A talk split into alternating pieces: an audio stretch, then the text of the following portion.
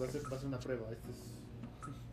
Ya, ya, ¿Ya? estamos al aire, literal. Y ya esto sale al final. En cuanto terminas, nada más se edita en tres minutos y se manda. Órale, qué loco. Anchor se escribe An- anchor.fm. Anchor.fm, diagonal, cara oculta. Y ahí pueden visitar el episodio del día de ayer, donde salen ustedes dos que ni sabían. Lo, lo grabé de la chingada porque lo grabé directo de mi computadora. Obvio, está como del pito, pero este. Para los que no son mexicanos, del pito es como que está muy mal. Ajá, muy mal. Literal. Del pito es muy mal y. No lo usen con sus familias. Sí, es una grosería y literal el pito es el pene, ¿no? Pero ¿O no? entonces Sí, son- es un programa familiar esto, entonces no decimos Esto es un programa chido. ya, ya dijeron, ya sie- siempre dicen de qué se trata el programa al inicio, ¿no? Siempre tratamos de decirlo No siempre, pero hoy hicimos un repaso. Si es la primera vez que nos ves, nos ves pues ya sabes. Sí.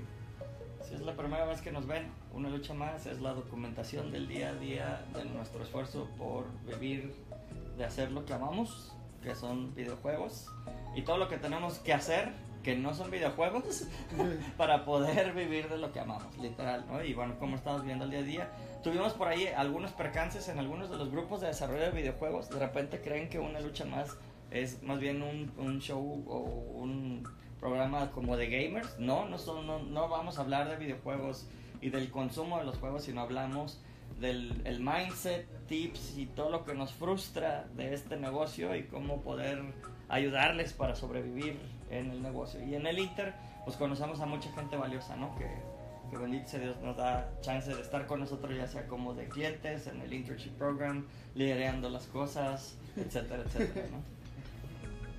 Ok. Bueno, y a ver, ¿por qué no comenzamos a hablar del tema un poco, no? A ver, eh, podrías darnos un poco de introducción, ¿no? A lo que es esto de la confiabilidad. ¿Cuál es el tema del día de hoy? Confiabilidad y confianza. Ah, muy importante. ¿Qué chingados tiene que ver la confiabilidad y la confianza en el desarrollo de videojuegos? Nos van a decir nuestros hermanos latinoamericanos que eso no importa, que lo único que importa es pinche Unity, Toon Boom, Photoshop, animar adentro de Unity, de Unreal. y- No, cabrón, si quieren que sea un negocio tienen que ver más allá de sus pi- la pi- pinche picada de los botones.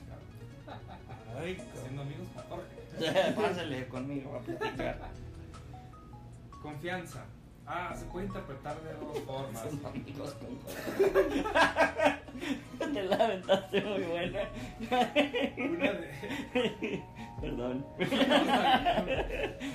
cabrón. Es que, güey, no mames, neta, a mí me, me llama la atención cómo es un pedo de, güey, no soy bueno para nada de esto, pero págame por hacer esto. Exacto, es parte de. Por la razón de. Chinga de tu confianza. Esta semana tuvimos dos proyectos. El proyecto oscuro que ya mencionó. que no debe ser nombrado. El Voldemort el, de el, décadas. Volde- el Voldemort de este año. de este año. Sí, Sí. sí, se acabó ya. Y pues fue prácticamente que el cliente perdió mucha confianza en nosotros. De que, oye, tienes que entregar el primero de abril. No, pues no. Luego tienes que entregar el 6. No, pues no. Bueno, el 9 tampoco. El 12. El mero día del evento. No, pues no. Entonces fíjate toda la pérdida de confianza que tuvimos. Y luego tuvimos otra cosa que tú mencionaste mucho. El exceso de confianza de uno de los desarrolladores. Exacto. Se confió demasiado. Dijo, yo puedo todo. Y llega el día y dice, wow, en realidad no podía con todo. Y chingamos a nuestra madre todos porque un güey no pudo, ¿no? Dices, oh shit. Porque no íbamos a quedar mal como estudio, entonces le aventamos literal la mitad de los recursos del estudio. Yo también lo que tuve es que confié en las personas, no estuve tras de ellos, revisamos efectivamente lo que dijeron fue realidad y pues hubo problemas. Y más que la confianza, digamos, sea, confío en ti, tengo acceso a confianza en, mi trabajo, por eso nos lleva la palabra confiabilidad. ¿Qué tan confiable eres tú? ¿Qué, qué tanto las otras personas les consta, tienen evidencias de que tú puedes entregar con la calidad que tú quieres o tú pediste el día que era? Y es por eso que hay muchos métodos para ir ganando la confianza. Una de ellas es que nosotros utilizamos una herramienta, la cual cada 10 minutos te toma una fotografía de tu computadora y pues ya no hay Pero, falsa pero ¿cómo se llama esa herramienta? Esa herramienta se llama Tajo Meter. Meter. Tajometer. Es una herramienta que te ayuda a ti a entender en qué se te va todo el día. Literal. Y si tienes, cada 10 minutos te toma un screenshot. Si tienes 10 screenshots, es más, 6 screenshots, viendo fotografías que no tienes que ver, Spotify, porno, YouTube. simular que es una referencia. Para pinches artistas de mierda. que durante una hora perdiste el tiempo. Entonces, pues empezamos a perder la confianza en ti porque una herramienta fría te dice, oye, pues durante una hora te hiciste güey. De las 6, 8, 10 horas que tú estás trabajando aquí en la oficina, realmente cuántos fuiste productivo, cuántos aportaste valor al cliente, o cuántos estás, porque me duele mucho. Ahí estamos platicando de las cosas que duele. Duele que se vaya un compañero, un empleado, o alguien que trabaja en el equipo. A mí me duele también mucho cuando te mienten y quieren hacerte tonto. No, pues yo voy súper bien. Hoy estoy trabajando 15 horas, mira, ve cómo estoy sudando. Y entras a sus registros y no dicen ni madres. Eso duele. Duele como compañero, duele como líder, duele como el que se está partiendo frente a los clientes, protegiendo al equipo y lo llegas con tu equipo y no han hecho ni madres. Digo, no es muy común, es rara vez que pase, pero esa traición a la confianza, abuso de confianza, hablando de la misma palabra, pues sí es muy doloroso. Crees en alguien, crees que está haciendo su trabajo, le das los recursos, los elementos, capacitación, y al final quiere engañarte, pierdes la confianza en esa persona y ya una vez que se pierde, la relación ya no es la misma. Ya estás muy cuidadoso de que no te quiera engañar nuevamente, estás buscando cómo sustituirlo. ¿Sí me explico? Sí, sí, Cuando sí. pierdes la confianza, tanto clientes como compañeros, como industria, como amigos, es un golpe muy duro. Por eso es uno de los recursos más fuertes, más valiosos que debemos cuidar. La confianza entre nosotros, la confianza en, en los terceros, en los clientes, en el medio, en el gobierno. ¿Sí me explico? Sí, sí. Y dicen que eso es lo que nos diferencia del primer mundo, o sea, finalmente. En las culturas de primer mundo se tienen confianza. Tengo confianza de que si te pago, vas a terminar. Tengo confianza de que si salgo, no me vas a robar. Tengo confianza de dejar mi cartera en la mesa en un puto restaurante, porque nadie se lo va a chingar, güey. Puedo dejar mis llaves, que te puedo prestar mis llaves para que vengas a dormir a la casa porque estás trabajando con nosotros y tengo confianza que me las vas a devolver, cabrón. No, cabrón, si pierdes la puta confianza, perdiste todo. Entonces, por eso, la verdad, o sea, nuestros mentores, amigos, nuestros clientes que son de fuera, pues obviamente traen esa cultura y no, ni siquiera te cuestionan, ni siquiera te regatean, cabrón. Dicen, ok, si eso vale y estoy dispuesto a pagarlo, tengo confianza. Y es cuando se parte la madre, entramos en crunch, lo que sea, para no perder esa confianza. También hay algunos contratos legales de 40 mil páginas para que cuando perdamos la confianza o cuando quedemos mal, ¿A ver? "Oh, qué demonios va a pasar. O como dicen, de que necesitas planear el divorcio antes de casarte por si algo sale mal, porque en un matrimonio pues hubo, hubo algo mal. Te les digo porque de donde yo vengo es el número uno en divorcios, por ejemplo. ¿Chihuahua? Chihuahua Ajá, es- Chihuahua es el número uno en el país en divorcios. Y cuando yo quise casarme, nos dieron dos semanas de pláticas de ya sabemos que se daban mucho en este momento, cliente y proveedor, pero ¿qué tal si las cosas no salen como tú quieres? ¿Qué pasa si se pierden la confianza? Y es donde entran, yo esta semana he estado revisando contratos y posibles co- cosas legales, porque pues pasan detalles. ¿Y, ¿Y a qué viene todo esto con el desarrollo de juegos? Que entre más grande sea la producción, más elementos están en juego que puedes hacer que pierdas la confianza.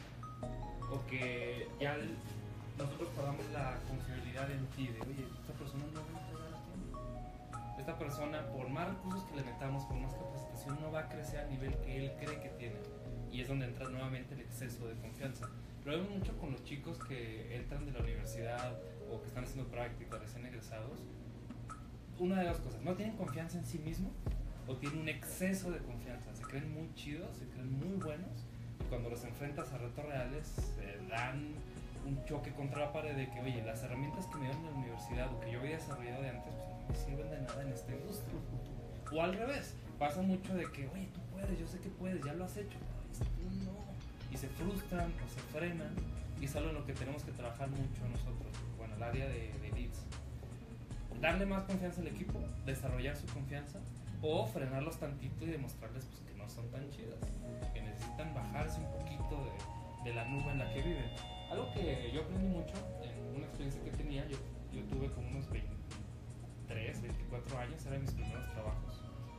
Y el jefe que yo tenía, el que me contrató, me decía, es que tú no tienes experiencia. Pero yo tenía un exceso de confianza, había estudiado en una buena universidad, sabía mucho lo que hacía, según yo.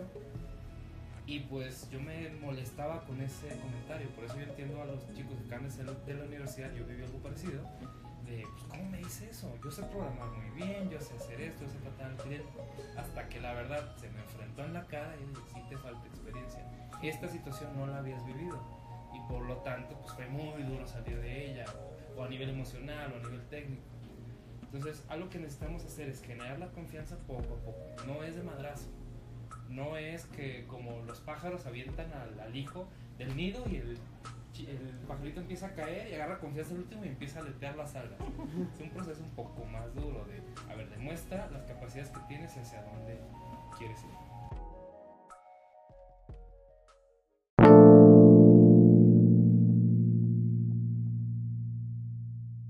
un poco burocrático, que todas las áreas tienen que trabajar en conjunto como una, unas engranes de relojería. Eh, si eres muy bueno en programación, pero malo en área comercial, muy bueno en comercial, malo en administración, bueno en administración, pero malo en TA, sufren los demás miembros del equipo, las demás áreas, departamentos o como quieras. Y cuando hay un área débil, pues necesitas meter experiencia, recursos, personas para incrementar esa confianza en que no va a tronar el área o las personas en el momento que más lo necesitas. Por ley de Murphy, las cosas van a tronar cuando menos lo esperas.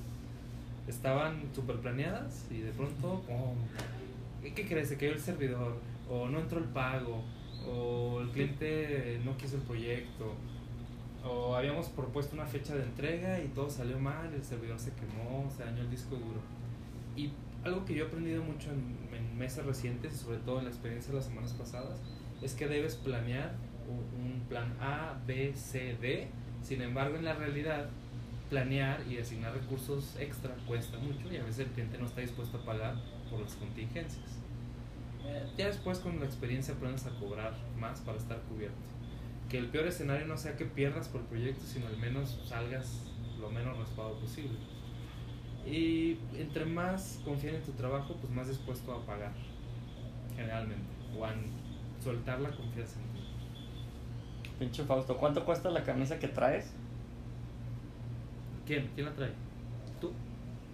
Fausto, ¿la camisa de quién? La mía, no sé. Mira, no, esta de. Pato Donald no tiene precio porque me lo regaló mi Qué hermano. Qué pinche pregunta. Pues está chida. Tiene un, tiene, viene con este el llaverito de Cosmocom. Shh, Es secreto. Entonces está chida. Es como el club de la pelea. O sea, es viejísima mi camisa. Y Neno nos dice, anda trabajando. Gracias. Fausto. ¿Vieron el programa donde salió Fausto? No, nada más lo compartí. En lo que sale al final se ve muy padre la historia de los videojuegos o algo así. y Habla de realidad virtual. Sí, dura como una hora, yo sí me aventé como unos 40 minutos. Sale también. ¿Cómo se llama el otro chavo? Sockley, no me acuerdo su apellido. Marcel. Marcel. Eh, Saludos a toda la banda de Game Coders Game y. Render, Render Farm. ¿Cómo se te queremos. Marcel es Stockley. Stockley. Algo así, creo. Eh, Héctor Guerrero y Alejandro de la UNAM, algo así. Ah, también sale Héctor. Sí, es el Héctor. Cool. Amigos, amigos nuestros, em, ¿cómo crees que sea la confianza de afuera hacia la industria mexicana de videojuegos? Hemos traicionado la confianza como estudios. ¿Confían en los mexicanos para desarrollar software? ¿Para desarrollar animación? Déjate un close-up épico para que respondas. Tan, tan, tan. Pinche. Finalmente yo creo que sí, o sea, nada más que depende mucho del esquema con el cual entablas la relación.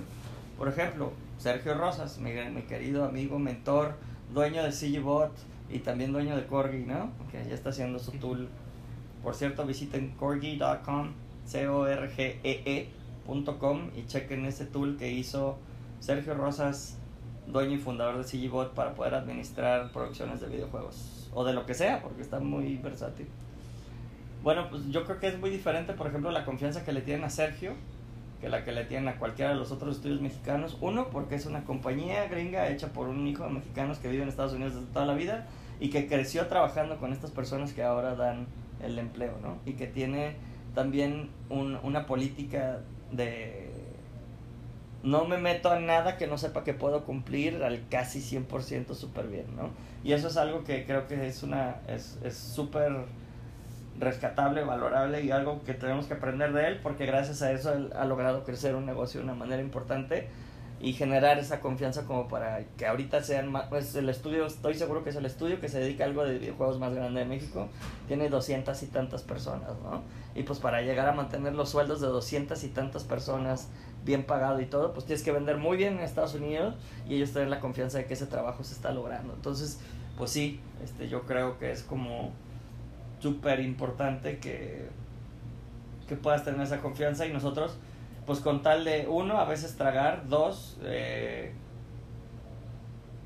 demostrarnos a nosotros mismos que podemos, nos metemos a proyectos cada vez más grandes, ¿no?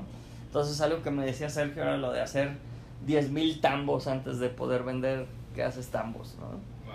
Entonces, pues sí, para hacer 10.000 videojuegos, que es algo que nosotros hemos tratado de hacer, ¿no? Tenemos muchos videojuegos chiquitos de una calidad pues muy cuestionable y muy baja. Eso obviamente nos pone en la industria como el patito feo porque nos preocupamos también de hacer negocio con lo chiquito. Podemos hacer, llegamos a ganar 15 mil dólares haciendo negocio con juegos chiquitos y luego pues no hemos subido la, la barra a las expectativas emocionales que tienen los pinches estudiantes maestros de industria que de todos modos no se dedican a hacer este el negocio y dar empleo sino más bien hacen partecitas de algo con los muy muy grandes entonces eh, pues, no sé cabrón. Yo creo que a- a- al final tiene que a- al final tiene que ver con la con la relación que tú tienes con tus clientes y que y tu política interna hacia cómo vamos a hacer que crezcan no entonces eso hacer el match de eso con el mercado es muy difícil. O sea yo estoy seguro que a todo mundo aquí le encantaría hacer un pinche juego para para Wii cabrón Sí, no para o para no sé güey para, Play, para PlayStation 4, cabrón. Y pues la verdad es que nosotros somos súper adversos a aventárnoslo entero. Y por ejemplo, colaboramos con 2D Nuts para poder hacer, sí, un juego de para Steam y para PlayStation 4, pero nada más con los voces, ¿no? Porque no nos sentimos, y creo que no deberíamos de sentirnos como que podemos tirarle algo tan grande, ¿no? Gente que admiramos y queremos mucho, ahí va otra vez por la grande y dices, güey, no mames, cabrón. Qué miedo, ¿no? Te- Pues- inter- interrumpo, Renato, se puede, este, David Arguedas dice, David. ¿puedes repetir lo del sistema de manejo de proyectos que deletreaste? Corgi. Corgi, ajá. Bueno, nosotros usamos Bitrix24.com para administrar todo el estudio. Todo, los proyectos, las ventas, etcétera. Pero Corgi es un Corgi es C O R G E E. Corge. Como Como, Jorge, pero con una C y una segunda E al final. Corgi.com. Véanlo, está chingón. Tiene un trial de 90 días. Háblenle a Sergio. Sergio los va a atender el mismísimo dueño de CGBot con tal de poder echar a andar esta herramienta para ustedes. Se la recomendamos ampliamente. Es como si Trello se hubiera cogido a Jira y hubieran tenido un, una plataformita, güey. Está súper reata, güey. Yo les recomiendo Hack and Plan. Es muy para Hack and. Plan es muy bueno. Sí, ya cuando empieza a crecer tu negocio se te queda corto, ya tienes que irte a Bitrix o no O sé, algo más. Quizás Corgi. Corgi creo que está un poco más enfocado hoy a outsourcing, Sí. pero está muy flexible esa Muy. Y ese es su problema, que está tan flexible que las, los- las configuraciones o configurarlo al principio cuesta mucho trabajo. Entonces el onboarding es como muy difícil, pero ya que estás, al parecer es muy poderoso. ¿no? Entonces, bueno, pues... Así es, Corgi. Corgi, Hack and Plan, Bitrix.com, Trello. Larva se maneja todo con Trello. Jira, Estos, los güeyes de Titan que utilizan Trello, güey. Discord. Di- dis- ah, sí. ¿Cómo Discord para los avances y las tareas valen pito, ¿no? Creo que las meten en Trello. Algo así. Trello, es un combo Trello Discord. En la asociación de videojuegos quieren utilizar. A este, Slack a huevo. Sí, Slack. Oye, con eso no administras un proyecto. No, no, Slack. Y Por- todos los no millennials quejándose de Sí, que no pueden usar nosotros los ruquitos. Y Yo, yo encontré en, en el Talent Land de que ahorita tenemos como tres generaciones de game devs o de industria. Ándale, sí. Los estudiantes, los que acaban de salir, digamos, entre 23 a 35 años y 35 para arriba. Yo, por ejemplo, pertenezco a grupos de los tres, de la asociación, de industria, y hablamos tres idiomas totalmente diferentes. Totalmente. Yo me siento como chaborruco aquí porque estoy entre varias cosas. a veces tengo la energía o el ritmo de los chavos, pero con, no sé, digamos, la madurez o la, la frialdad de los negocios de los de 40. Ándale. Y así como que, ay, ¿qué? ¿Qué está pasando? Sí, porque tú no es como que estés tan rojo, tú tienes un perfil en medio, ¿sí es cierto? Sí, sí, sí, sí. Ya no tengo esa juventud de que todo se me hacía fácil de los 20, pero pues ya empiezo a enfocarme más hacia el futuro, hacia la frialdad de, de, de los negocios, de haber fracasado algunas cosas. Y pues me siento así a veces como que medio en el limbo. De por qué no estamos haciendo cosas más arriesgadas. Y luego mi parte madura dice, pues porque no, o sea, está bien difícil. Y también digo, bueno, pues no tengo que aprovechar esta juventud o esta energía o este riesgo que puedo tomar. Claro, como tú, cabrón, puedes tomar más riesgos porque estás bien chavo, cabrón. Qué chingados. ¿Quién yo? El... Ah, dice David Arguedas que Monday también está bueno. Sí, el, el que es como un como un dashboard así con semáforo de Ah, puros sí, epics. No te lo ubico, no lo usaba. Sí, se ve lindo. Chido, voy a, voy a echarle uno. Eh, estuve revisando Jira hace un poco, calcula los charts automáticamente, es una maravilla. Pero nada es automático, todo se lo tienes que hacer tú, nada más le picas un botón y hace unas sumas. Exacto, le metes mierda, saca mierda. Eh, Es, es lo difícil del rol de producción, que necesitas tener experiencia en haberlo hecho. Vane nos está dando corazoncitos. Vane, te mandamos corazoncitos. Te queremos, donde Vane. más- Donde más gustes, en la espalda. ¿Y qué pedo? No, pues es que es donde, donde tiene dolor. Y siguen los malos chistes. Ah, dice Fausto, dice Fausto que él usa Monday. Fausto, ustedes que. Ah, para algunas cosas. ¿Para, ¿Para qué usan Monday, Fausto? Y Monday y es producción de... Siguen haciendo... ¿Estás hablando ustedes Render Farm o ustedes Game Coders? Porque yo sé que luego hablas también por ellos. Sí, es mucho, muy, muy visual. A ver, voy a entrar en este momento. Monday, se ve lindo. No creo que sea punto .com, ¿eh? Va a ser otra cosa. No seas malo, pinche Fausto, pega la, la liga de Monday ahí en el chat, por favor, si puedes. Se me cortó la puta grabación porque me entró una llamada al celular de, de nuestro cliente de IVBack. Fuck. Bueno, sigamos. Monday, simplifica la forma en que trabaja tu equipo. Está muy orientado como a, a un product back, a un, ¿cómo se llama? A un roadmap, se me figura. Sí. Edson Arturo Núñez Sánchez. ¿Qué pasa, George? Saludos, viendo el programa desde el trabajo. Muchas gracias, bro. Muchas gracias por estarnos viendo. Ahí compártelo si puedes y si crees que vale la pena. Pues es como un reality show así, me- más bien un talk show, ¿no? Es como un talk show de lo que estamos viviendo en el estudio, cómo estamos sufriendo eh, y cómo estamos tratando de no cerrar nuestras puertas y crecer. Monday.com, sí, dice Fausto que es Monday.com. Está curioso. Edson, ya también vamos a compartirlo así en podcast para que lo escuchen en audio, para que no te reganen el trabajo si te ven viendo pinches videos de locos ahí. Confianza. Confianza, confianza. A ver, estamos hablando de tools. ¿A cuáles tools le tienes confianza? También eso yo creo que hace la diferencia. Es como los contadores. Tienes que cambiar de contador conforme vas cambiando de negocio. ¿Cómo he tenido broncas con los contadores? ¿Qué tienen que ver los contadores en el diseño, en el desarrollo de videojuegos, pinche Manuel? Maten, banen esos cabrones, güey. No mames, güey. Pues sí, si no tienes contabilidad, cabrón, ¿verdad? Pues no tienes un negocio de videojuegos, güey. Tienes Un hobby. de un hobby de videojuegos y le picas al Unity, güey. Sí. Dicen que no te. Hay dos cosas que no puedes evitar a los contadores. Ah, no, que a, a pagar impuestos y a la muerte. Sí, Muy cierto, man. El, el hecho de estar vivo ya te están cobrando impuestos. exacto. Dobles aparte cuando estás trabajando para alguien. O sea, nosotros tenemos que quitar los impuestos para pagar los impuestos y después pagar. Entonces, al, al final, no tan solo pagamos poquito, sino el gobierno te termina chingando del 16 al 32, 36%. Yo llegué a pagar el 51% de los ingresos de la empresa como impuestos. 16% de, ISR, de IVA y 35% de ISR por tener una mala asesoría por parte de mi contador y por estar bien güey y pagar el costo de aprendizaje. Ya después aprendí algunas técnicas para justificar impuestos. Literal, maestría en el asfalto. Sí, sí, sí. Entonces, les puede pasar a ustedes. Algo estaba platicando eh, con varias personas y también puse un post ahí en el grupo de que vemos nada más lo fancy, lo atractivo, que es como vamos a vivir de ser rockeros. Y dijimos que vamos a abrir el grupo Los Quesillos y vamos a Sí, tocar en los dijimos- Ah, camiones. eso Sí, estuvo bueno. y Lo de hacer un estudio de videojuegos es como hacer tu banda de rock. Sí, yo sigo esperando Oye, pues voy a compartir tu otra pierna, eh, dame un segundo, voy a ver que si le hablen a Bernardo, porque si no me va a cortar los huevos. Y en la realidad muchas personas que acaban de salir de la universidad o que se quieren salir de sus trabajos para abrir una empresa, un estudio independiente, un estudio de animación, pues se enfrentan con la realidad que es mucho más trabajo que tener un empleo quizás. Abrir un estudio, ser empresario, ah, ser artista, es mucho más difícil que trabajar en lo que alguien te ordena que hagas. No tienes un sueldo fijo y cosas que ya hemos platicado en programas anteriores. Em, yo que tuve una banda de rock así en la prepa, pues sueñas demasiado. Tu sueño está inalcanzable porque no tienes el talento, no tienes la experiencia, no tienes los contactos.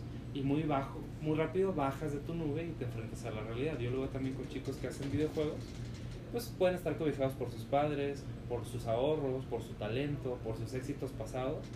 Pero pues tienes que definir cuál es la meta que tú quieres. A ver, estoy en la tercera división de videojuegos, sé hacer juegos bien chafas, bajo ciertas métricas de, de, comparación, y genero más dinero del que consumo. Órale, yo lo definí súper, súper fácil. Lo que tú haces te, te genera más gastos que beneficios, es un hobby. Yo, por ejemplo, voy a jugar fútbol, nadie me paga por jugar fútbol, compro la pelota, compro los tacos, compro el uniforme, gasté mil pesos por ir a disfrutar del deporte que más me gusta. Ok, es un hobby porque no vivo de eso. Si entré en una liga amateur, me pagan mil pesos y gano mil pesos, pues también es como un, si tú hasta un semi profesional. Medio te pagan, pero no ganas de eso. Y a un nivel profesional es que mantienes a, si así lo quieres ver, mantienes a tus hijos, pudieras mantener a tu esposa, ayudas a tus padres, tienes un nivel de vida lo suficientemente atractivo a raíz de la actividad que tú realizas usa tantos hijos y dependientes económicos pues como para ejemplificar. Tengo que mantener a mi esposa, a mis padres y a mis hijos. Pues búscate una profesión que te permita vivir de eso. Si aparte es lo que tú sueñas, pues doble bien, porque no solamente es algo que te super molesta, sino también pues estás haciendo algo que disfrutas, que te hace crecer, que te hace sonreír cada día. Yo he tenido trabajos muy pocos, pero sí llegué a tener uno o dos empleos durante mi vida profesional que sí dije, ya estoy hasta la madre de hacer esto. Y yo siempre tuve una política personal. A los que nos ven, si la comparten, lo chido, choque virtual de, de manos. Porque eh, yo siempre dije algo. En el momento en que una actividad profesional me disguste, me aburra o ya no me interese, yo la dejo. Porque siempre tengo que estar haciendo lo que más me gusta, evidentemente con la madurez de aguantar momentos altos o, y bajos. Pero yo siempre dije, en el momento en que esta actividad, mi jefe me caiga mal o me o los clientes me tengan hasta la madre, yo voy a buscar una actividad que sí me emocione. No la onda millennial de que si, si me ven mal o no me dan un día de vacaciones, dejo todo, lo dejo abandonado. Siempre hay que ser muy profesional. Pero siempre como individuo y como empresa tienes que estar persiguiendo lo que te mueve. Hasta la medida de tus posibilidades. Sí, a veces yo llegué a aceptar trabajos que dije, me molestan, pero pues tengo que pagar una cuenta pendiente por ahí pero tu vida cambia mucho cuando te das la libertad de hacer lo que tú quieres. A pesar de tus padres, a pesar de tus estudios, de tus limitaciones físicas y mentales, siempre tienes que buscar lo que más te apasiona. Porque si no vas a tener una vida un poco miserable. Hablemos de la confianza una vez más. Puedo colaborar, por ejemplo, ahorita. Tuve que ir a revisar el tajo porque ahorita nuestro producer de e-commerce pues, no está, ¿no?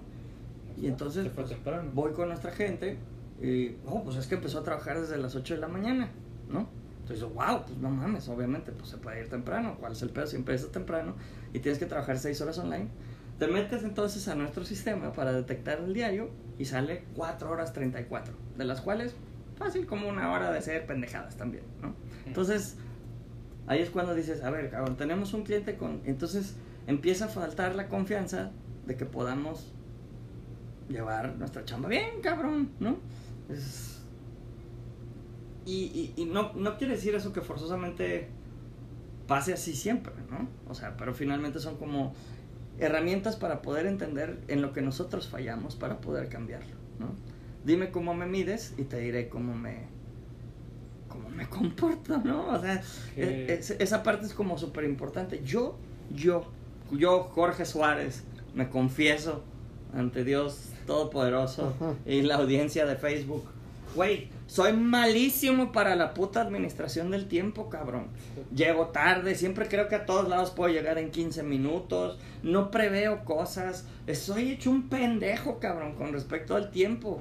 Y me caga, cabrón, que la gente deje de confiar en que voy a lograr las cosas por mi mala pinche habilidad para hacer eso. Y se me hace también luego que es cierto que es una falta de respeto para con quien vas tarde.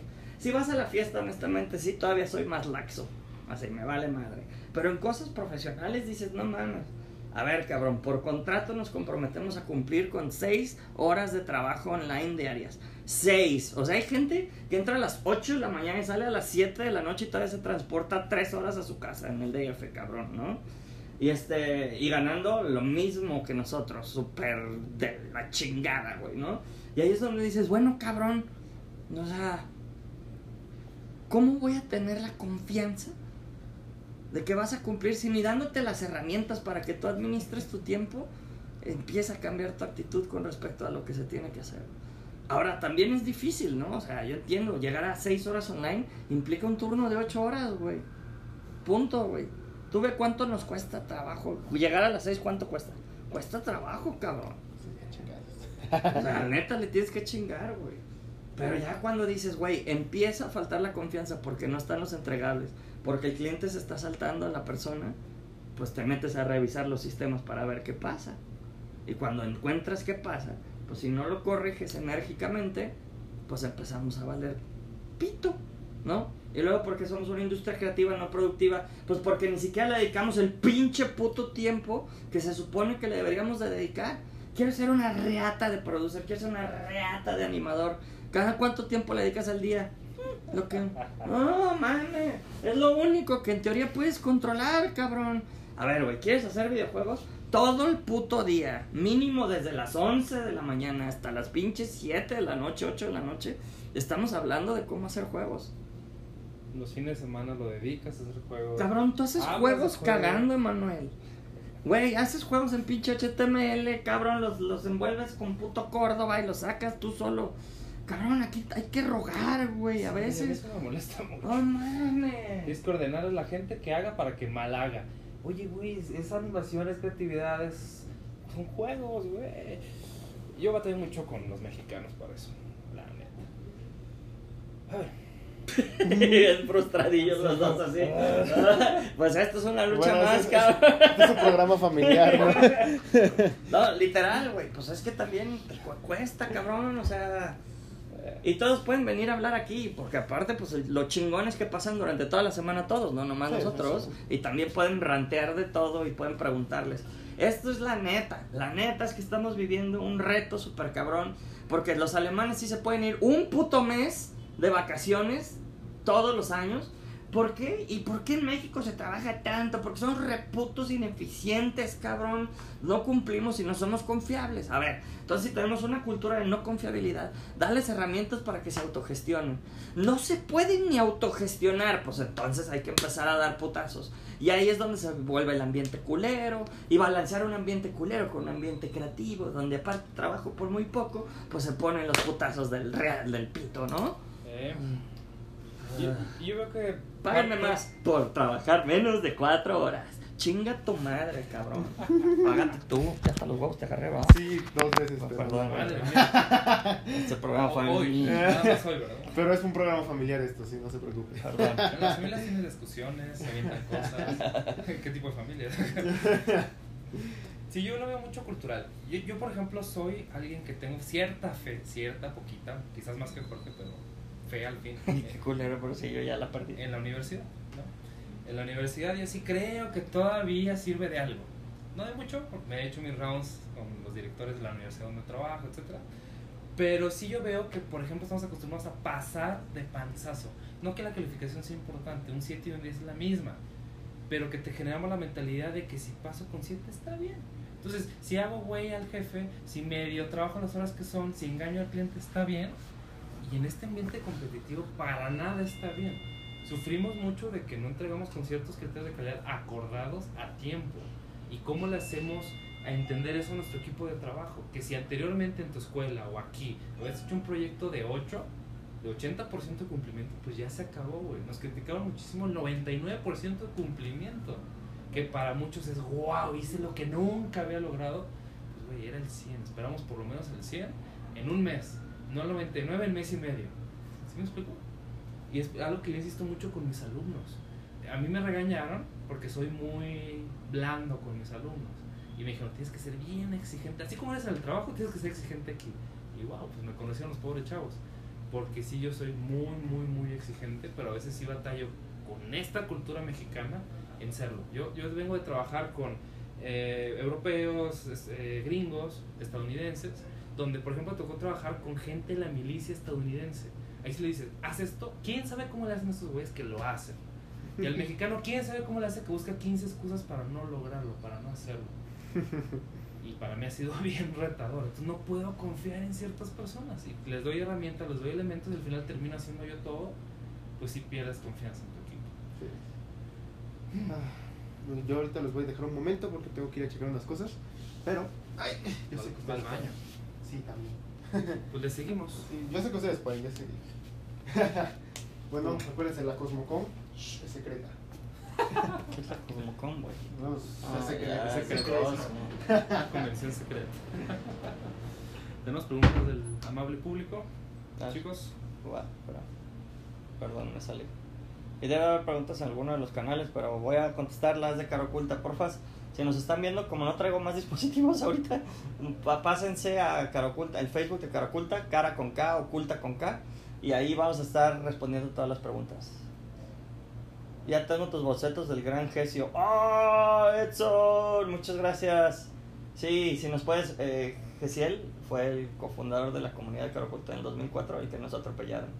Te lo encargamos mucho. Si los puedes subir en la comunidad, sería un honor ver el trabajo de Gesiel y poder hacer algo en su honor. Que pues bien que mal, pues estamos tratando de que trascienda porque sigue existiendo cara oculta, ¿no? Pregunta Aldo Calaveras. Aldo, Aldo, buen día. Si vendes tu juego en Steam, también tienes que pagar impuestos al gobierno de Estados Unidos y es un por ciento muy alto. Sí. Sí, a nosotros nos llega cada mes más o menos como un reporte de impuestos que tenemos que reenviar al gobierno.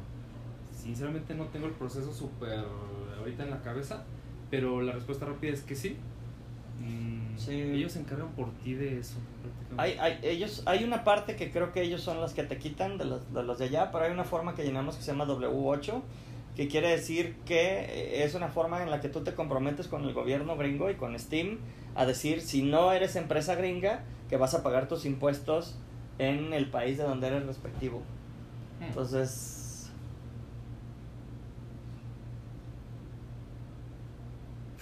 ¿Qué? la realidad es que puedes...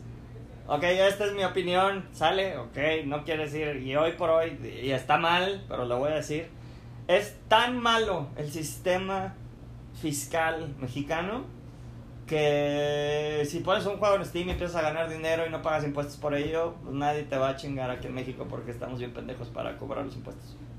O sea, bien que mal, los siguientes años ya están intervenidas las cuentas, tus tarjetas de crédito y tus tarjetas de débito.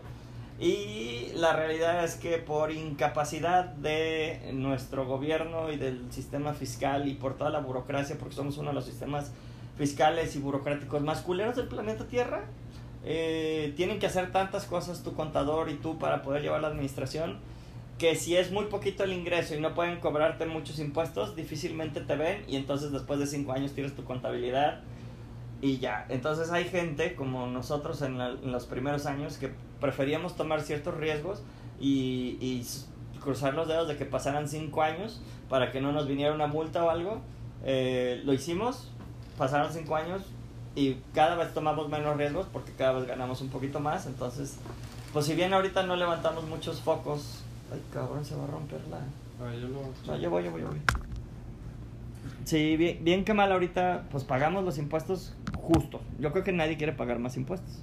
Quieres pagar los menos impuestos posibles y eso es lo más justo posible. No quieres robarle al gobierno, no quieres quedarte con todo, pero sí hay que ser Mi- hay- justo, ¿no? O Mi sea, tip es de que no aceleres procesos, no pagues impuestos antes de tiempo, de preferencia. Eh, no te registras como empresa SA antes de tiempo. Yo tuve muy- yo todavía tengo la parte de persona física, la cual hasta cierto punto a veces no conviene. Tú conoce bien esos procesos, asesórate y no gastes cuando no.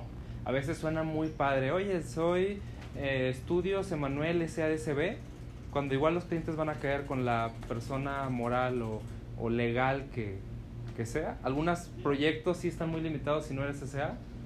Y pues hazte güey con la parte de impuestos hasta que Hasta que des Puedas- dinero como para que pagues todos los fijos que necesitas para hacerlo. como algo que tenemos nosotros de que no registramos propiedad intelectual hasta que Hasta el que proyecto da lo dinero. Claro, claro. O sea, ¿para qué chingados voy a registrar todos los putos monos que hacemos? Ah, porque me los van a robar. No te tengo confianza. Vivo en esta cultura mexa de que si te pasa una idea me vas a meter el chile. ¿Eh? Entonces, este, güey, ¿qué crees? Una idea tiene todo mundo, cabrón. Y pusiste una gráfica de cuánto valen las ideas. Hmm, Déjame la, la busco porque Estará es chidísima. importante. ¿Cuánto Es- vale tu pinche idea? es un multiplicador de el valor de tu idea por el valor de tu ejecución. Ahí te la doy. Ahí te la doy, ahí te la doy. Aquí dice, una idea horrible es un menos uno. Una idea débil es un uno. Una idea regular 5, una idea buena 10, una idea genial 15 y la idea más brillante del universo 20. ¿Pero qué fue? Un multiplicador, no dinero. No, es dinero, es Entonces, ¿por qué chingados te voy a firmar un NDA por tu super celda mexicano, güey? Qué chingado. Si no ejecutas, pues a lo más te da un, un dólar si tú quieres. La idea vale un dólar, vale 20 dólares si tú quieres. Una mala idea vale un dólar, una idea excelente vale 20 dólares. Toma, ahí te los doy 500 pesos. Sí, güey, bye. Pero una ejecución débil, 1000 dólares. Una ejecución regular, 10 mil, etcétera. Hasta llegar a una excelente idea multiplicada por una ejecución brillante y perfecta, pues son 10 millones de dólares. Eso creo que es muy clave. Las ideas es el generador de acciones. Pero si no tienes ideas, pues no puedes ejecutar nada. Si no tienes capacidad de ejecución, puedes tener todas las ideas que tú quieras. Mira, aquí Héctor nos está contestando. Héctor, buen amigo. Héctor Guerrero, que te vimos en el programa de. ¿Qué eran? ¿Diálogos? Di- Diálogos del domingo, diálogos en confianza. Yo no creo que decían diálogos. Diálogos de la República. Diálogos de la, De la República Desarrolladora de Videojuegos. Diálogos al chile. Abrazos, Héctor. Con respecto a la contabilidad, considero que debemos crear líderes, debemos entrenar personas que sepan trabajar en equipo y sepan asumir el liderazgo, pero es nuestro trabajo entrenarlas. ¡Au! Ah, ¡Au! ¡Au! ¡Au! La confiabilidad. Ese era un rato que me estaba echando con una madre de familia de cuyo hijo le doy clases. ¿De quién es responsabilidad entrenar a la gente? A ver, ahí les va tres escenarios. Ustedes díganme cuál les gusta. De las universidades, obviamente pues del gobierno, o sea, del gobierno a través de las universidades, de las empresas o del alumno. ¿De quién es responsabilidad de salir bien preparado para un trabajo? Tienen cinco segundos y llevan cinco. Pues del alumno, ¿no? ¿Tú qué opinas, George? Bueno, ¿Del a mí, en mi, a mí en mi casa me enseñaron que... Bueno, es una cuestión también de educación y de valores. O sea, mis papás tenían confianza de que iban a hacer un esfuerzo fuerte para, para yo educarme, pero era mi pedo. No sé si me expliqué. O sea, ¿por qué te voy a premiar extra si estás sacando 8, 9 y 10? Cabrón? Pues es para ti, cabrón. Tú sabrás qué chingados haces con ello, ¿no? ¿Quién, ¿Quién del público opina que las universidades a través, que el gobierno a través de las, de las universidades o los papás a través de las universidades le pagan? ¿Quién dice que de las empresas? A la conclusión a la que llegamos después de tanto desmadre es que es responsabilidad de los tres. Ah, pues. Pero cada quien tiene un área, digamos. Ah, no van las palomitas. ¿Qué es eso? ¿Trajiste palomitas? No, me robé unas palomitas que estaban ahí. Ahorita las repongo. Te dio hambre, ¿verdad? Re- Tengo hambre. Busguero. Ahí dejaste tu palanqueta. Re busguero. Ah. A mí me gusta mucho comer cállate. entre comidas. El Em, dude de negro no llega a la presentación, pero sí tiene razón todo lo que dijo Georgie el daddy. Uy, qué onda, pinche Bernie Georgie el daddy. ¿Cuál dude negro? No sé quién era el dude de negro. Yo, yo, yo estoy de gris. Ahora vengo, voy por el gusto. También y pareciera que huyó el de en medio. Saludos, saludos Bernie. Héctor Guerrero, con respecto a la contabilidad, considero que debemos crear líderes, debemos entrenar personas que sepan trabajar en equipo y que sepan asumir liderazgo. Pero es nuestro trabajo entrenarlas. A la confiabilidad, sí. Saca los chochos. A huevo, pinche Fausto. Este es- ahorita es de. Me estoy acabando el de. Esto lo hace la banda de Titán también, Juan Pablo Nuño, y son muy chidos. Y el negrito hacen e-liquids, que por cierto los pueden comprar ahí en commerce. Se llama Liquid Hackers y está muy bueno y es para vapear. Total. Ellos vapean también desarrollando videojuegos. Con y sin nicotina. Sí, este no tiene nicotina, yo no, no fumo, no tengo ganas de hacerme adicto a la fumada. Yo soy adicto a las palanquetas. Saludos a Héctor, saludos a Manuel y a Big Brother George. Sí, sí, jóvenes líderes entrenando a la nueva genial de las empresas, en mi opinión, y del alumno. Fue gracias a Fausto el programa, fue gracias a Fausto el programa, fue muy bueno. Qué chido. ¿Cómo llegaron a él? Está padre. Ya me voy, prefiero ir ese pedo en un bar contigo. Ah, ok. Aquí tenemos Fausto ya para Sublime. ¿Ya viene Sublime? Próximo lunes a miércoles, ¿verdad? Ujú. Vienen Gerardo de Aquinaba. ¿Quién más viene de estudios de videojuegos? Es un punto focal, una concentración muy interesante de personas. Talentland, Sublime, Epicentro. ¿Qué otros eventos grandes tenemos lo que queda del año? No sabemos si va a haber o no Devour, pero están haciendo las reuniones. Creo que es muy importante lo que va a pasar en Epicentro, de- en Epicentro, en Sublime, que me gusta mucho más que Epicentro, que es un- como el despitorre ahí gubernamental. Esta madre está súper organizada por la gente de la Asociación Jalisciense de Industrias Creativas, junto con la AC, gracias al liderazgo de Carlos Gutiérrez, de Ciudad Creativa Digital. No tiene nada chingados que ver, según yo, con el. O no sé si salió o no. Creo que sí, pero poquitito. No tengo idea porque creo que fue más bien como apoyo federal y pro México y demás para poder hacer el evento. No el fideicomiso de Ciudad Creativa, el politizado que está haciendo ladrillos y la chingada. Edgar Serrano va a venir. Aquí nos vemos, pinche Edgar. Va a estar un pinche gustote. Viene Fire de Hyper. Viene Fire, un gusto. Pero. Pinche. Tony Uribe. Em, y pues va a haber varias personas del- para la industria, va a estar chido. Viene Noodle Cake, The Publisher, vienen otras personas de videojuegos. Y me gusta mucho que esto, si bien que mal, está organizado por el gran pinche Pepe Iniesta que fundó y lleva Pixelatl con su equipazo. Este pues tiene un componente fuerte de videojuegos, precisamente estuvieron Yeah. muy al pendiente, ¿no? Y bueno, Pixelatl también lo tiene, pero siempre es como menos porque no es como su network natural y no lo hacen en mal plan. Nos invitaron a nosotros y así nos conocimos en un panel y conferencias y así son eventazos. Yo tengo mucha esperanza de que neta esto se vuelva una plataforma fuerte si se sigue haciendo año con año para la industria creativa. Y bueno, otra vez el marketing de Jalisco, ¿no? Empieza a generar confianza de que ahí es donde está el talento, ahí es donde sí están logrando la coordinación federal, estatal y industria, ¿no? Tú que eres de Chihuahua deberías de hablar de eso, culero, porque yo creo que es una gran diferencia. A mí me tocó trabajar con el gobierno estatal de Chihuahua, del estado de Chihuahua, porque eh, yo antes de dedicarme completamente, digamos, a los videojuegos, estaba en la onda de software y era como lo que, ¿Con Duarte te tocó? sí, con nuestro amigote Duarte que se robó un montón de dinero y dejó bien horribles ahí y que votamos por el partido opositor para que cosas de política, deporte, religión que vamos a hablar en un rato más. De su puta madre. Y bueno, llegó la esperanza de Chihuahua, que es la industria de software. Y se abrió la, los clústeres y cámaras de, de industrias, de tecnologías de la información, etcétera Y pintaban a Chihuahua, al estado, como un gran lugar para hacer software.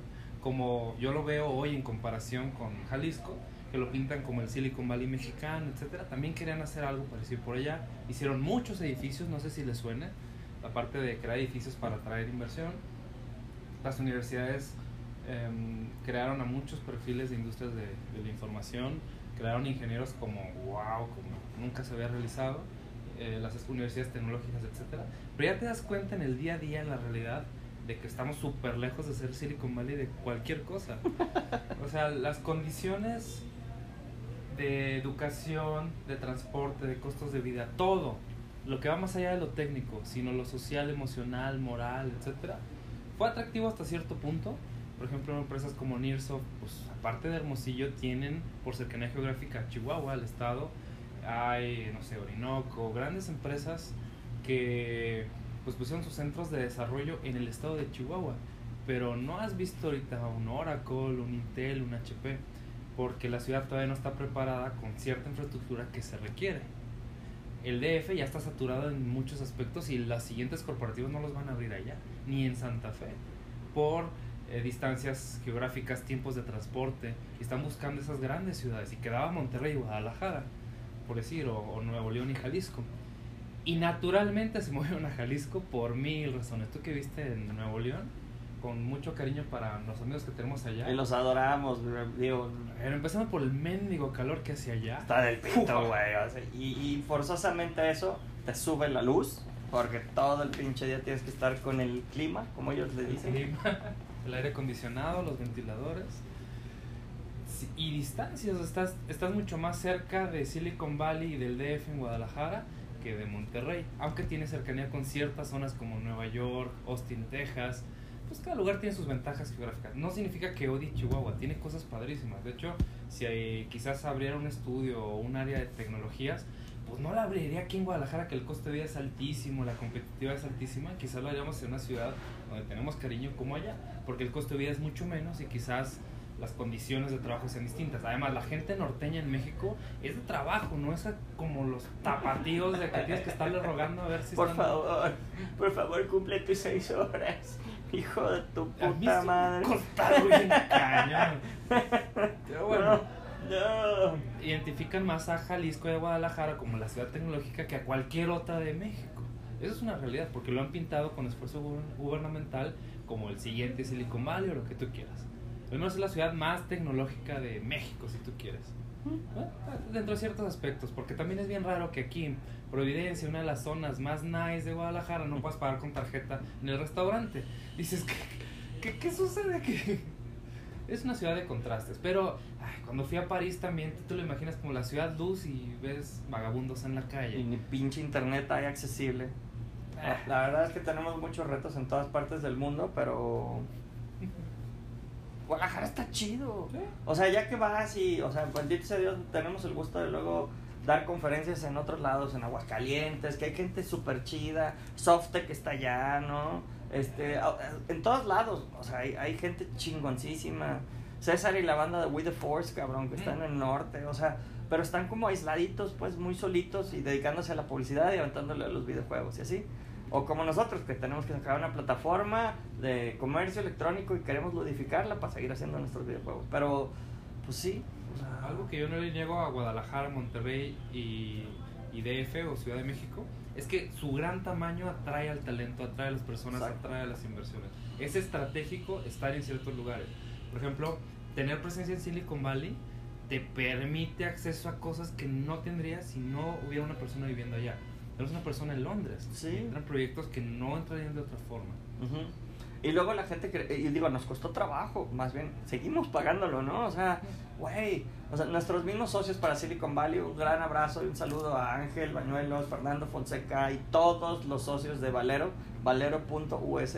Ellos invirtieron en nosotros, gracias a ellos pudimos abrir nuestra compañía en Estados Unidos y seguimos con retos y tenemos un compromiso fiduciario con ellos para crecer nuestra presencia en Estados Unidos. Vamos a pivotear lo que era Sparkplug a que sea otra cosa, ¿no? Vamos a empujar Gamership de nuevo con otro formato, otras.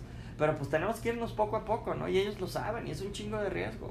Pero como ha cambiado el poder decir para ciertas personas, somos una compañía inglesa con producción en México, somos una compañía americana con, bueno, norteamericana, porque luego estos güeyes se creen americanos.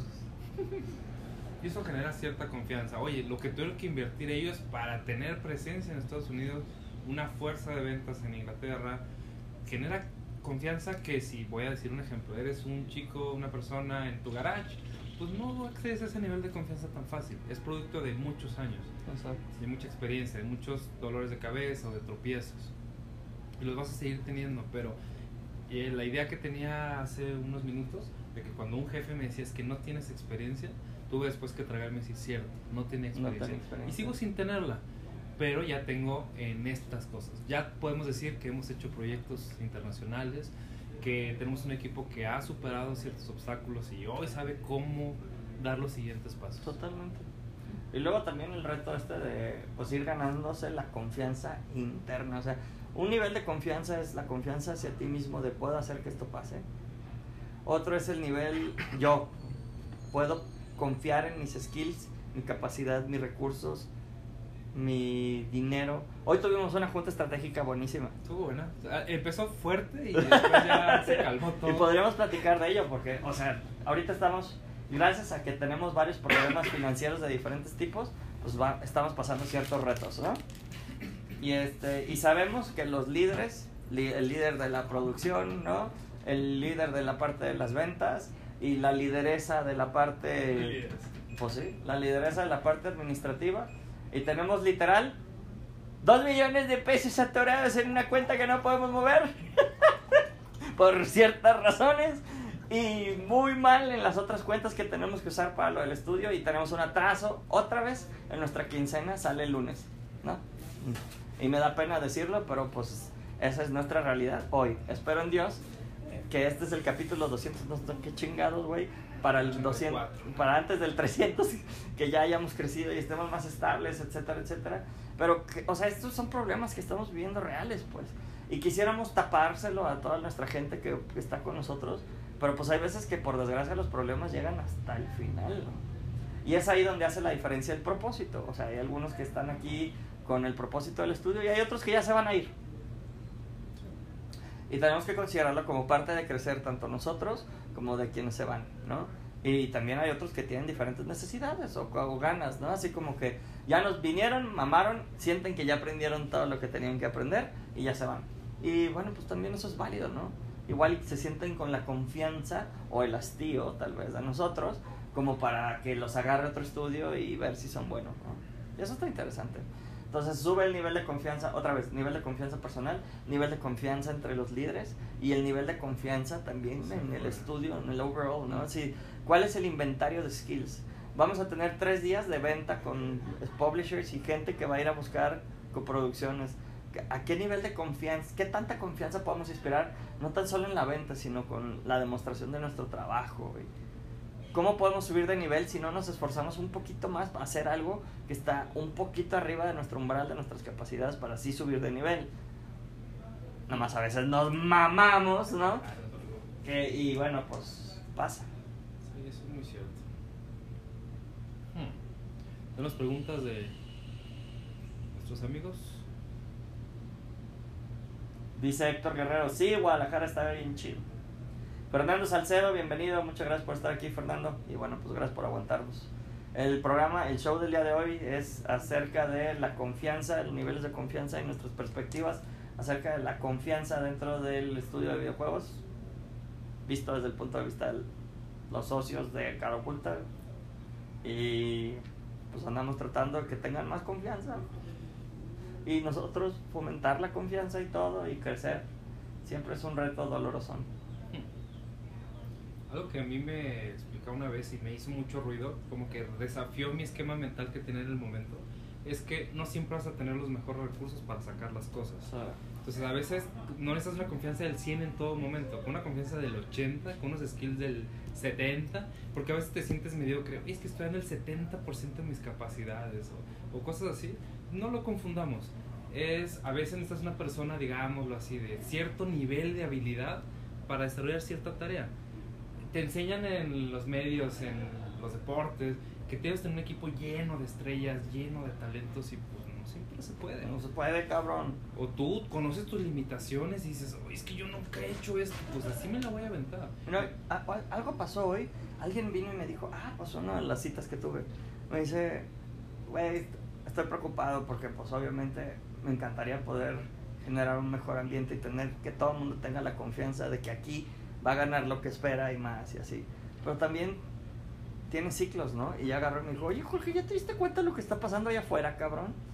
Ah, porque le, le dije, pues un día de estos que sí sea exitoso, cabrón. Y volteé y me dice, güey, y, y, digo, ya me lo habían dicho antes, pero me dice, ¿tú cuál crees que es mi superpoder? Y ya yo le dije, güey, yo creo que tú eres así, ya sabes. Me dice, ustedes, los que están haciendo esto, son un pinche par de soñadores que le han puesto ejecución varo detrás y que yo creo que vi- viven día tras día su éxito con base en hacer lo que aman. Yo te puedo decir que yo necesito más dinero por la familia que tengo y todo y vivo un puto infierno todos los días. Y ahí es cuando dices, güey,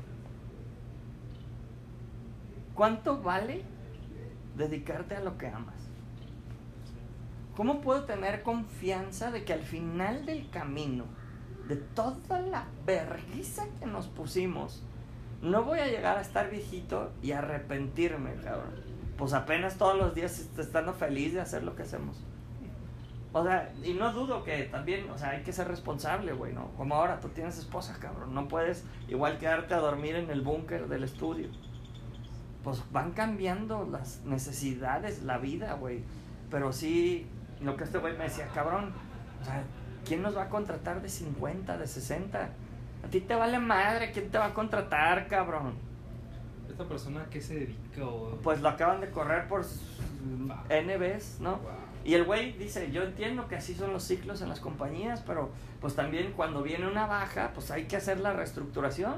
Y tómale, cabrón, le toman 25% del personal y pues ahí va uno que también luego es de los líderes de hasta arriba y salimos más caros, cabrón.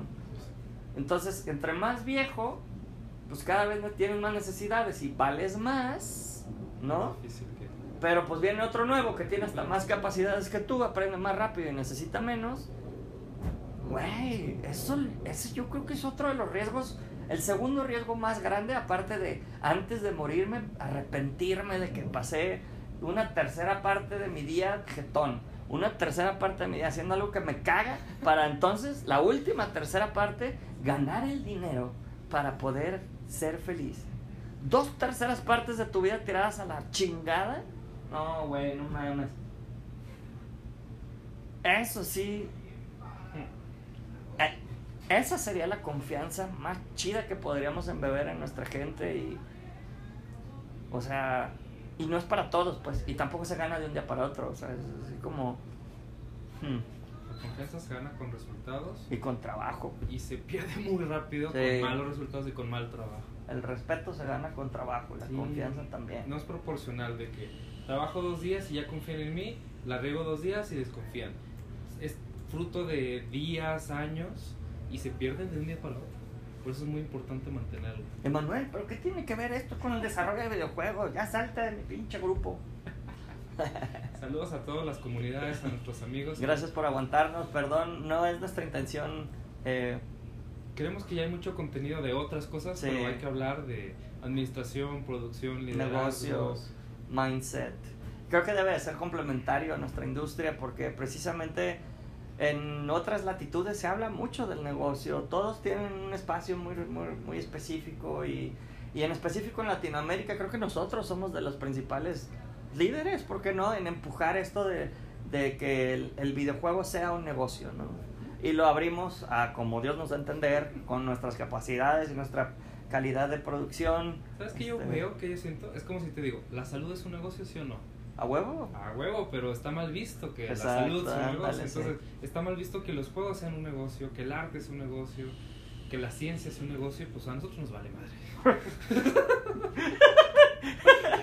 Sí, nosotros queremos que esta chingadera sea negocio. Y si no hace negocio y hay que sacrificar calidad para poder seguir haciendo esto, bye, güey, la sacrificamos. No es lo que queremos, no es lo idóneo, pues. Pero si mi modelo de negocio es que está basado en el featuring de Apple, ya valimos madre, cabrón, ¿no? O sea, Yo, estoy curado de espanto porque yo trabajé un tiempo en la industria de la salud. ¿Te das cuenta del marranero que es? bien Dices, puerco, ¿no? la industria de los juegos no tiene nada que ver. O sea, no estoy afectando la salud de nadie. Nadie se está lastimando, cabrón, ¿no? Es que estás un poco con los con los loot boxes y esas ondas de la adicción. Bueno, sí cierto, no se compara realmente. Pero es ínfimo, ¿no? El daño, o sea, allá se, allá se entierran los errores. Exacto. Aquí pues cierran los estudios. Ya, se acabó. Otra banda de rock más. que hizo una buena rola. One Hit Wonder. Y olvídate de ella. sí, bueno. Y son filosofías, ¿no? También es como el carácter administrativo que le hemos impreso a, a- al estudio. Y, y te agradezco, cabrón, porque se la voy a chupar en vivo, prepárense. Porque, güey, o sea, la verdad es que algo, por ejemplo, una de las, de las riñas que casi siempre tenemos es mi pendejada de creer que, que las, las ventas lo arreglan todo, cabrón, ¿no?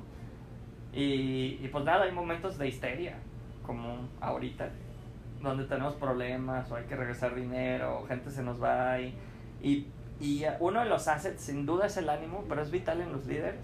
Y una cosa que he aprendido con Emanuel, aparte de ganarle un respeto increíble porque se parte la madre todos los putos días por lograr lo que hacemos, es porque pues, todos, todos los sistemas son igual de importantes. O sea, es otra vez, es un sistema de sistemas, un estudio de videojuegos. Si falla el sistema administrativo, se chinga el estudio de videojuegos. Si falla la producción, se chinga el estudio de videojuegos. Si falla la venta, se chinga el estudio de videojuegos. Y bueno, y así hay subsistemas muy... Entonces, güey, es como si te falla el aparato circulatorio. Y yo estoy pendejo de que, no, güey, pero si el cerebro sirve, lo demás jala. Y no es cierto, y, y tienes toda la razón, cabrón. O sea, es, es igual de importante. Nada más, fuck, cabrón. O sea, como a veces va por pasos, ¿no? Sí. O sea, pues, si entra dinero- Paso uno como el paso Exacto. 10. Si entra dinero, pues podemos pagar la colegiatura de cagarla. Pues sí, pendejo, pero si la cagamos y debemos porque ya la cagamos tan fuerte, porque tuvimos una mala operación, pues te también puede tronar el negocio, güey, aunque hayas logrado que entre dinero. Entonces, no siempre la solución es que metas más dinero. Sí ayuda mucho. Pero no, pues si, si no tapas el pinche boquete del buque, pues por más este aire que le metas, ¿no? Va a terminar hundiéndose por el agua que se le mete, güey. Entonces, me gusta mucho cómo nosotros ejercemos ese balance. Y cómo nena, pues, Sí, es la, como la intermediaria. Entre los dos. entre los dos. Gracias, nena, si estás viendo esto. También te estamos echando porra, güey. No, muy buen trabajo. muy- o sea, a pesar de tanto desmadre, yo estoy contento, confiando, orgulloso del esfuerzo que hemos hecho. Eh, A veces pasa como en los torneos deportivos. Yo esta semana sí me sentí así con el ánimo medio raro, porque es como das tu máximo y llegó vale otro mejor y te dio el madrazo y quedaste en segundo lugar. Sí, literal. y entrenaste un chingo y todo, y de todos modos valió madre. Y ya lo hemos vivido, ya nos ha pasado y cada vez te sigue doliendo, cada vez menos quizás si tú quieres. Sí, yo creo que. Pero, eh, o sea, yo, le, yo el equipo era algo que quería platicar mucho con Edgar. Digo, no quiero que te desanimes. Nosotros que ya hemos pasado por mil reveses, ya no la sabemos. No quiero que tú te sientas menos o débil o frustrado por una equivocación que todos cometimos. Parte de lo que quiero trabajar mucho con los chicos que a lo mejor no les ha tocado sufrir tanto, si lo queremos poner así. Pues sí. Prepararlos a que la vida son un montón de altas y bajas. También es como muy diferente cuando vuelvo a lo mismo y ya lo he dicho en otras en otros episodios. También es muy diferente el compromiso. Güey, esta vez otra vez le metiste jamón, cabrón. O sea, no tan solo le metiste tu tiempo, le metiste dinero, güey. ¿Me explico? Y es muy diferente. Y, y por eso también es cuando me imputa y me caga, cabrón, que todo mundo... O sea, si llegas y te quejas, güey, le metiste dinero, güey, estás colaborando, está chida tu queja, feedback noted. Pero no mames, o sea, ¿me explico? O sea, es así como... ¿Y cómo lo vas a resolver? O sea, ¿cuál es la solución? O sea, oye, es que el, el ambiente no está chido, la gente está triste. Güey, porque se van los interns. Pues no mames, o sea, que se acostumbren, cabrón. Grow up, bitch, ¿no? O sea, no todos los interns se pueden quedar. Se quedó que el 10% de los interns, 20% de nuestros interns. Oye, cabrón, ya se nos va alguien que lleva tiempo. Pues también van a tener que seguir creciendo, cabrón. O sea, y, y de hecho, otra vez, pues no le están metiendo dinero, güey. Nomás están buscando una oportunidad para seguir creciendo. Eh, Entonces, como que también habría que meterlo. Si bien no queremos que nuestra gente se vaya, mi máximo sería hacerme viejito con un equipo súper chingón que haga juegos súper chingones. Sería mi máximo en la vida. Pero, pues en el Inter, para encontrar a esas personas, vamos a tener que vivir un chingo de. Yo creo que sí tenemos que ayudarle a las personas a controlar sus miedos. Si el estudio va a cerrar, pues va a haber miedos, va a haber Exacto. incertidumbre y la mayoría de las personas no están acostumbradas a trabajar bajo miedo o controlando sus miedos. Sí, o no pueden miedos. simplemente administrar bien la emoción, como dices. ¿no? Sí, y bueno, yo sé que el rol de los líderes es amortiguar esos momentos malos para que el programador, el artista no esté distraído por eso. Pero a veces tanto el compromiso en un estudio pequeño, en un estudio independiente, que pues tienes que compartir el riesgo y compartir el miedo. Pues sí. sí necesitamos preparar a los chicos a que pues, superen ese miedo. Tuvimos hace poco una persona que yo creo que le ganó el miedo a enfrentar a sus padres de, oye, yo quiero realmente dedicarme a esto y los papás le dijeron, pues mejor dedícate a algo más seguro. ¿Me explico? Morirte es un negocio, dice Edson Arturo. Ah, claro. pues, Arthur, te mandamos un abrazo, güey. Sí, morirse es un negocio. Bernardo de García dice, si falla el nepe, la chica se va. El nepe. ¿Qué es el nepe? El pene. Ah, Es el, la forma no ofensiva de decirles. pues yo creo que hay más chicas que se quedan si te falla el pene a que si te falla el dinero. Yo, yo me- yo no... Espero no haber ahí. Yo ya no tengo confianza, cabrón. Yo perdí la confianza. Ese pedo de el dinero, eh, cuando el dinero sale por la puerta, el amor se va por la ventana. Fuck, güey, eso es... Sí. El dinero afecta mucho a las personas bien raro. es altamente emocional y simplemente es porque nuestro matrix, nuestro sistema funciona con esa madre. Entonces, si no aprendemos a ganarlo, o sea, por ejemplo, si no hacemos un sistema de negocios, un estudio de videojuegos, que gane suficiente dinero como para atraer gente que se le tiene que pagar más porque se le puede pagar más en otros sistemas de negocios que ganan más dinero, la pregunta es cómo podemos subir el nivel de la gente si le pagamos muy poquito, ¿no? Y por otro lado hay gente que este, se le paga mucho, pero es un asco, ¿no? O sea, trabajar con ellos es dolor de huevos. Te han contado. es un dolor de huevos. Entonces, pues, ¿qué prefieres? Pagar poquito, pero empezar a entrenar y crecer con gente que está dispuesta a meterle las ganas. O sea, neta nos hemos ido por first love, then skill. Así, Una de las ventajas que tenemos tú y yo es de que no estamos por la. O sea, eso es una realidad. pues sí. Pero a veces yo lo... y- Pero si la buscamos. Y, y, pues yo no, o sea, cada perfil lo platiqué ayer es diferente. El administrador busca la lana, el ingeniero busca eh, la tecnología, el artista busca la libertad creativa. Yo no estoy aquí por la lana porque puedo hacer mil cosas que me generan más. Mucho más lana, sí, claro. Pero yo sé que el dinero es importante para un montón de cosas. El indicador de éxito económico es el dinero. O sea, eso, eso es, así es. Un país se distingue de otro porque tiene más potencial económico, más reservas en el Exacto, banco. exacto. Apple tiene las, el dinero que no puede. Entonces puede hacer más cosas. El dinero es poder, por y, ejemplo. luego, y luego hay gente que también dice, ah, como Ed Catmull, ¿no? Me encantan los güeyes que trabajan para empresas grandototas porque, pues obviamente, por eso no las crean, por eso trabajan en ellas. Claro. Pues sí, por, la, la calidad es el mejor plan de negocios.